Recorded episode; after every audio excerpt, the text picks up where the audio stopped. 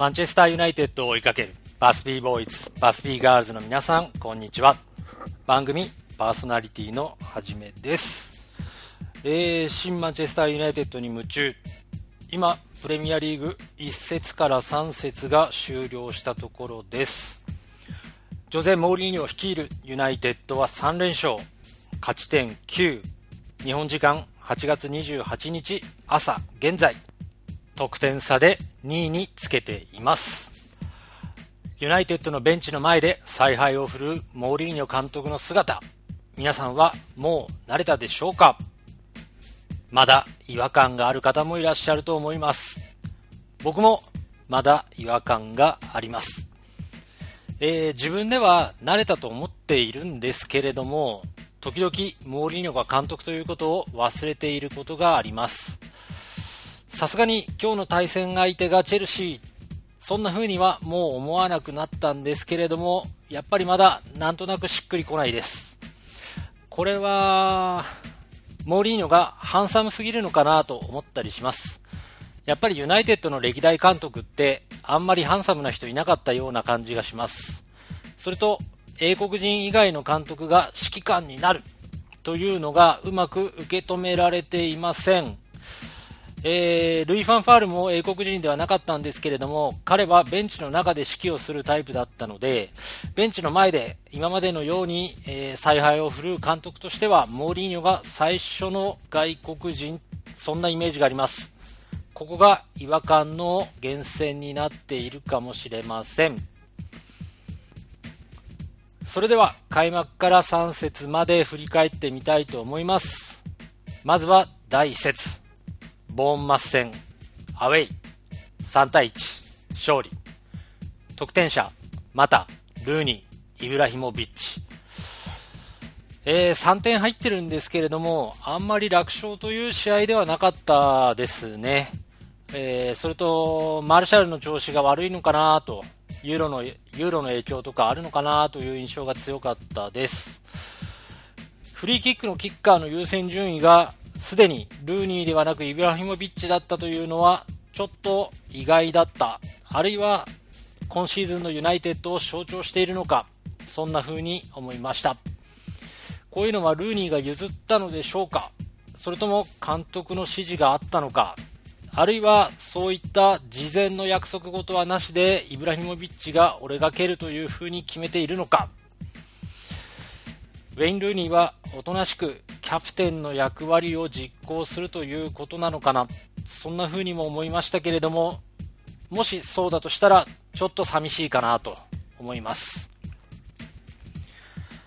えー、ボンマス戦のビッグプレー6435マルシャルとイブラヒモビッチのワンツー選びたいと思います、えー、高速でのワンツーパスでした。これ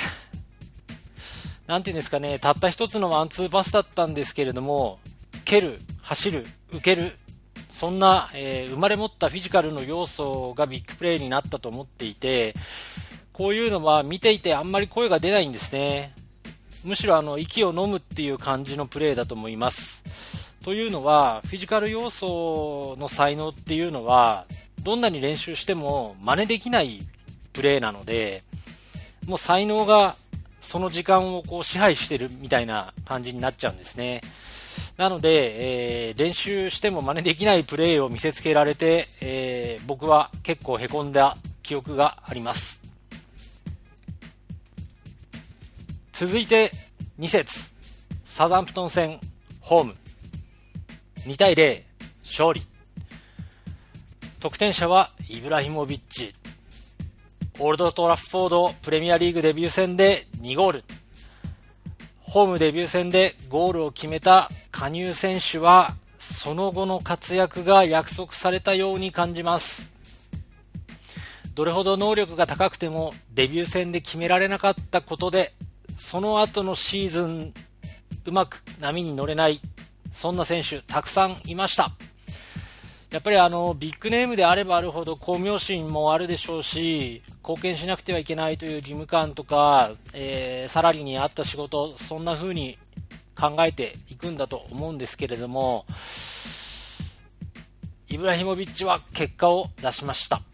やっぱり本物、そんな感じです。それから、PK のキッカーがイブラヒモビッチ。ルーニーではない。まだでもない。イブラヒモビッチ。カントナがユナイテッドのキングならば、俺はオールドトラフォードの神になる。そんなことを、えー、言いましたけれども、まあそれはさておき、今のところ、モーリーのユナイテッドにおける攻撃の、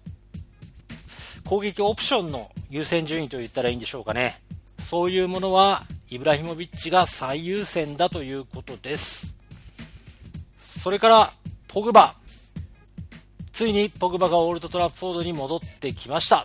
ユナイテッド復帰試合となりました。ちなみに、ポグバの最初のボールコンタクトは開始22秒。空振りでした。いいじゃないですか、これ。あの、オールドトラップフォード大歓迎で迎えたら、ポグバは空振り。まあ、こういうのいいと思うんですよね。何はともあれ、ポグバ、お帰りなさい。それと、ハーフタイム明け、トンネルから選手が再入場するとき、イブラヒモビッチとポグバが会話をして入場してきました。内容は不明ですが、二人をつなぐプレーが増えるための会話、そんな風に想像します。まあ、あの、ポグバがオンザボールになった時に、イブラヒモビッチを意識する、そんなことが多くなった後半、ポグバからイブラヒモビッチというパスライン。まあ、2節の後半から3節にかけて意識的なパスを感じます。えー、サザンプトン戦のパス数397、パス成功率83%、ポゼッション43%。あのー、ホームの試合だったんですけれども、去年よりもパス数が少なく、ポゼッションには一切こだわっていない。あのー、効果的な縦パスと縦へのドリブルが増えた。早く前に行くチーム。そんな意思が出始めた試合と言えそうです。このサザンプトン戦なんですけれども、モーリーのユナイテッドが向かう方向性が示された。そんな風に言えるかもしれません。この方向性で成熟していくのでしょうかそれを確認するためにも、この先の試合をじっくり見ないといけない。そんな風に思います。最後は昨日行われた3節。ハルシティ戦。アウェイ。1対0勝利。試合終了間際追加時間でのラッシュフォードの決勝点。気持ちよかったです。この試合もポグバから話をしたいと思います。えー、つまんないところなんですけれども、マルセイユルーレットで2回ほど敵選手をかわす動きがありました。フランスの選手は、示談の影響を受けていない選手はいないと言ってもいいのかなと思うんですけれども、実戦で実際にマルセイユルーレットやる選手は少ないですよね。ポグバ、コンディション上がってきてるのかなと思います。それから、ポグマの隣で一緒にセントラルミッドフィールドを組むフェライニ。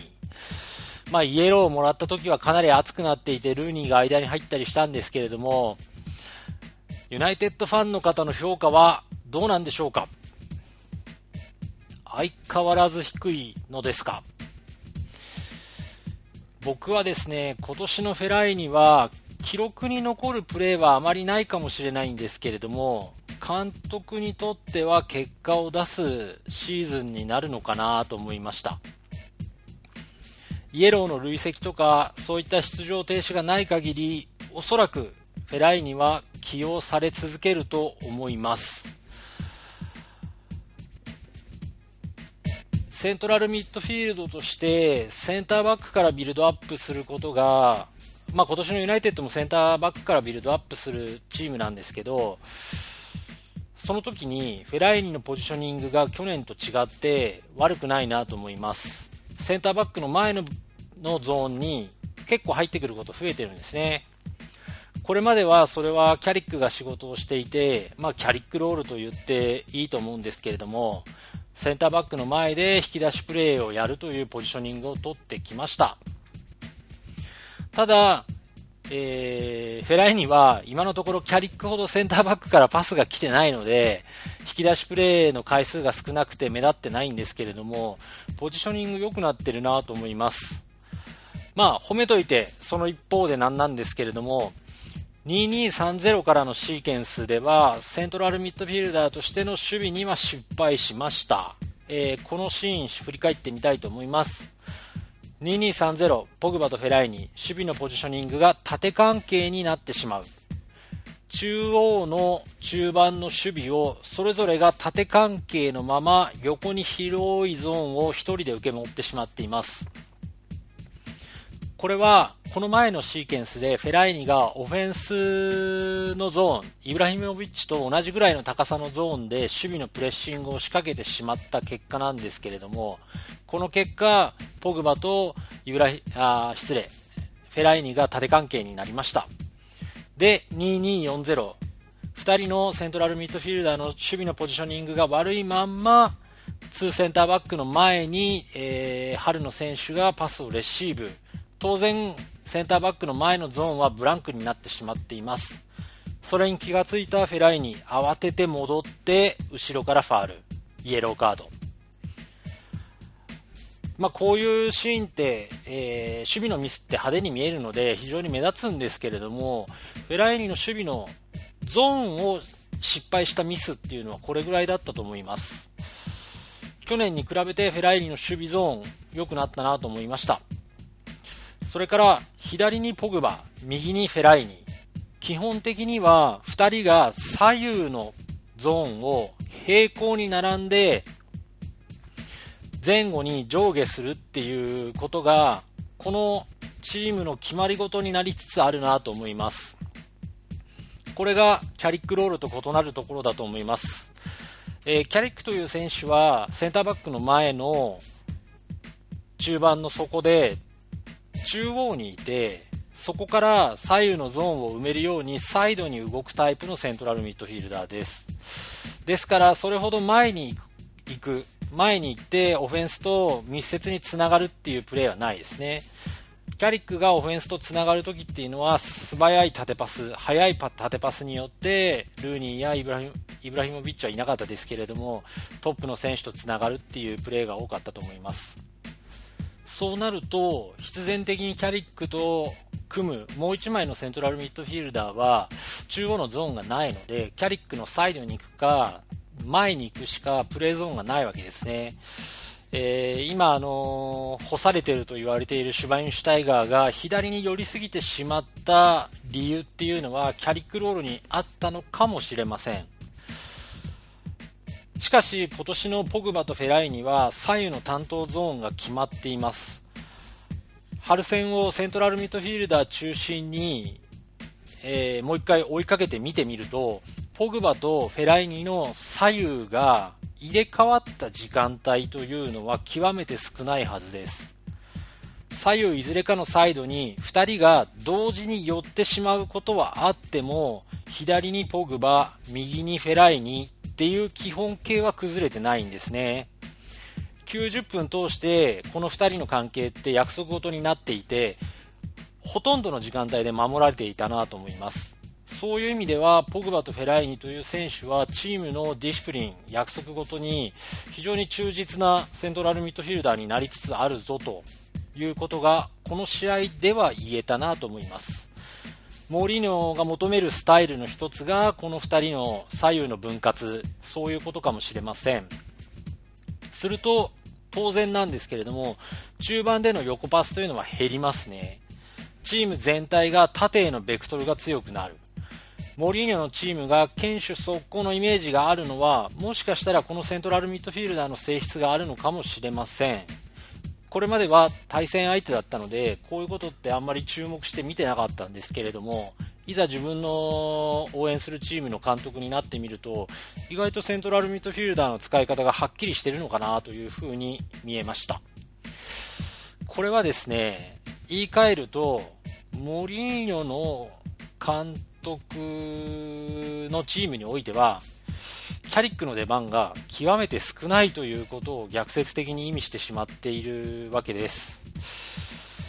ですから、まあ、キャリックマニアの僕としては、かなり寂しい気持ちに春戦を見ていてなってしまいました。初戦のボーンマス戦以降、キャリックベンチにも入っていません。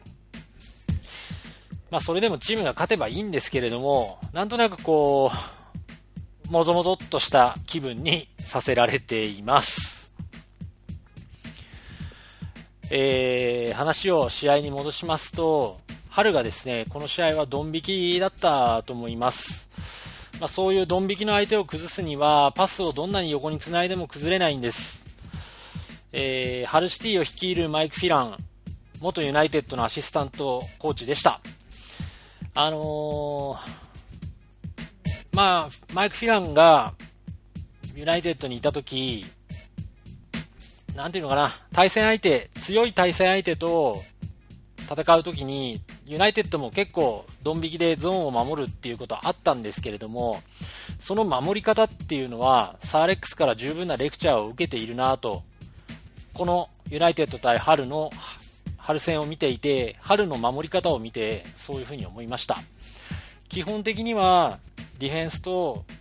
ミッドフィルダー、ダブルラインでゾーンを固めて、ボックス内を窮屈にする、そういう守り方だったと思います。で、去年までのユナイテッドだと、それをですね、えー、覆いかぶせるような形で選手がいて、横パスで繋いで、なんとかしようとするけれども、結局パスは、そのボックスの中に入っていくことができない。そんな感じだったと思います。えー、ユナイテッド、ハル戦のユナイテッドも30分過ぎまではそんな感じで、ハルの窮屈なゾーンに付き合ってしまいました。まあそれをですね、打破したのは実はマタだったんですね。あの、そういう窮屈なゾーンディフェンスを崩すときに効果的なのはドリブルです。1v1 をドリブルで突破されてしまったディフェンダーは、まあ当然後を追いかけますし、ゾーンがブランクになってしまうので、次のゾーンから新しいディフェンダーが出てこないと、やりたい放題やられてしまいます。そうすると、ゾーンが、窮屈だったゾーンが一気に広がるんですね。ゾーンが崩れる瞬間というのは、1v1 でドリブルを突破した時だと思います。あの、オフェンス側としては、ディフェンスがドリブラーに対して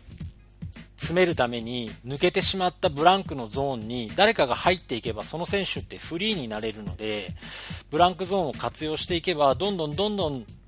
窮屈なゾーンは崩れていきますからそこをうまく使うそんなことが、えー、30分まではできていなかったと思いますね。で、またそこからできなくって、ラッシュフォード、ムキタリアンが入ってくるまで停滞してしまう。やっぱりあのドリブルっていうのが一つのキーになったなと思います。えー、3247のマタのプレー、ドリブルで突破してファールされてフリーキックを獲得したんですけれども、チーム全体で意図した攻撃的なドリブル、それはこの3247のマタが最初だったのではないでしょうか。その直後の3630にもまたドリブル突破してますね。やっぱこういうとこ気がつくん、それがまたなのかなと思います。あのドン引きの相手を崩したという意味では決勝点もそうだったと思います。9149ラッシュフォードのゴール、えー、ショーからの縦パスゴールライン割るかと思いきやルーニーが全力で追ってこの試合初めてルーニーがボックス内へドリブルしました、えー、この時さすがに春の中央のディフェンダーはゾーンを崩す崩してしまうような愚かなことはしなかったんですけれどもルーニーがサイドからゴール方向にボールをドリブルしたことによって中央の選手がルーニーを見る。当然ボールウォッチャーになる。そうするとフリーランニングしてディフェンスとディフェンスの間に入ってきたラッシュフォードはフリーでゴッツァンゴール。やっぱりドリブルの重要性というのが見えたと思います。あのー、停滞した時にラッシュフォードとムキタリアンを途中出場させたモーリーニョ監督。2人に対してはやっぱりドリブルさせる意図があったのかなと思いますね。マーカスもムキタリアンもドリブル突破、かなりの回数を仕掛けたと思います。それがやっぱり監督の意図だったんじゃないかなと思いました。えー、モリーニョはスペイン時代、バルセロナとたくさん試合していたので、バルセロナがどのようにドン引きの相手を崩すか、そんなのはモリニョはたくさん経験しているし、研究したと思います。えー、当時のバルセロナ、パスパスパスで、えー、敵のゾーンを横に揺さぶって、選手同士、ディフェンダー同士の距離を広げようとしてました。えー、縮んでいる今日の春のディフェンスみたいに縮んでいた敵のディフェンスをスプレッドアウトさせる。それが、えー、横パスなんですね。縮んだ敵のディフェンダーのゾーンを外に広げていってやる。そのために横パスをする。スプレッドさせる。これでゾーンの均衡が崩れたらドリブルで仕掛ける。つまりゾーンの均衡が崩れるっていうことはディフェンダーとディフェンダーの間にギャップが生まれているので距離が均等じゃなくなっているっていうことはドリブルで侵入しやすくなるということです。このギャップをつくのが有効だと思います。えっ、ー、と、ちょっと極端な言い方しますと、バルセロナ時代のペップ・グラウディオラの戦術の80%ぐらいは横パスでディフェンダーのゾーンをスプレッドアウトさせて、ギャップに対してドリブルを仕掛ける。こういうのが多かったなと思いますね。あの、メッシという天才のドリブルがすごすぎて、スプレッドアウトさせたギャップにドリブル突破というシーケンスに、相手の対戦相手の選手、あるいは監督が気がつくのに、時間がかかってしまってたんですけれども、今はもうやっぱりそこにどの対戦相手も研究しているので守り方も変わってますし、あのー、当時のねバルセロナのやり方っていうのをモーリーニョ監督も吸収して進化しているなっていうふうに思いました。まあ、かなり今話脱線しちゃったんですけれども、まあ、次の対戦相手がね、あの、ジュゼップ・グラウディオラ率いる率いるマンチェスターシティということで、まあ一つ観戦の参考になればいいなと思います。えー、試合を春戦に戻します。ルーニーのこと。あのー、ルーニー良くないですね。ルーニーという選手は昔から自分の足と足の間、ちょうど背骨の真下のところにボールを置いてしまうと全くプレーできない選手なんですけれどもこの試合もそれが如実に見えてしまって非常に気になりました。10分から11分くらいの3回くらい連続のシーケンスでルーニーがオンザボールだったんですけれども自分の真下にボールを置いてしまってボールを取られる。そんなシーンが目立ちましたルーニーが活躍するときって、ルーニーの前にボールをルーニーはトラッピングすることができるんですね。そういうことが増えると、ウェイン・ルーニーはもっともっと活躍できると思います。あの、決勝戦のアシストを見てもそうなんですけど、ドリブルする体の向きの方向にボールを持っていくことができたときは、ルーニーはいいプレーができている。自分の真下にボールを置いてしまうときは悪い状態のプレー。そんな風にルーニーの場合ははっきりと分かります。調子良くないと思います。えー、ラッシュフォードの先制点の直後のモーリーニョ監督のリアクション。あのー、喜びもわずかですぐにルーニーを下げてスモーリングに交代させた。やっぱり気がついてるのかなと思いました。まあ気遣いがあって下げなかったと思うんですけれども、気づいてるんだなと思います。まあ、硬い采配といえば硬い采配なんですけれども、えー、今のユナイテッドのオフェンス陣の中で最もチームに貢献するはずの守備力を持っているそれはもしかしたらルーニーなのかもしれないんですね。その選手を交代させた。モリーニョ監督にはやっぱりそのぐらい調子悪く見えるのかもしれません。最後にイブラヒモビッチこの人は真面目な人だなもう僕はね、この人は真面目な選手っていう印象ですね。今まであの、よそのチームの選手だったので、派手な選手だなって思ってたんですけれども、イブラヒモビッチは真面目な人、そんな風に思います。えー、ポグバとフェライニの前、本来ルーニーがいなきゃいけないところなんですけれども、ルーニーが上がったまんまになって、ブランクになったオフェンスゾーンに下がってきてポストプレーをしたり、自身がボールを奪われるとダッシュで追いかけたり、コーナーキックの後に守備の指示指示を出したり、非常にこうチームに対する姿勢を感じる。それからあの春がフリーキックを蹴るときも壁に入って一番高く垂直跳びでなんとかフリーキックを止めようとしてたのもイブラヒモビッチなんですね。あのこの人、フットボールに対して非常に真摯な精神を持ってるんだなと思いました。真面目です。あのイングランドに勤労感謝の日があるかどうかわかんないんですけど、もしそういう勤労感謝の日があったら、まず最初にイブラヒモビッチを休ませてあげたいなと思います。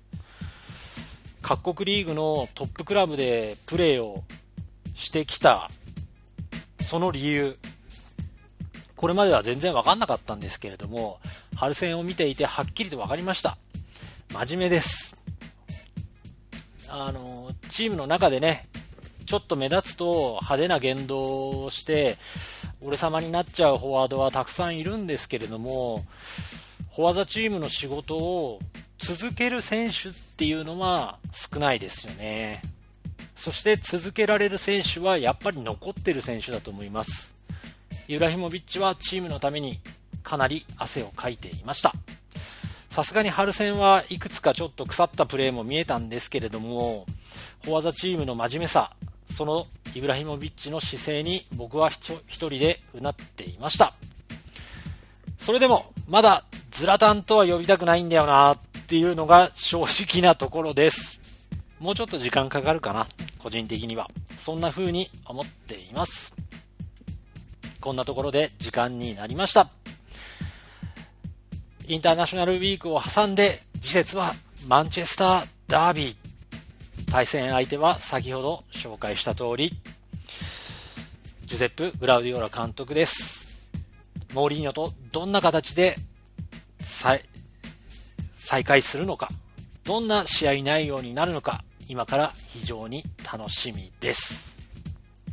新マンチェスターユナイテッドに夢中。また次回をお楽しみに。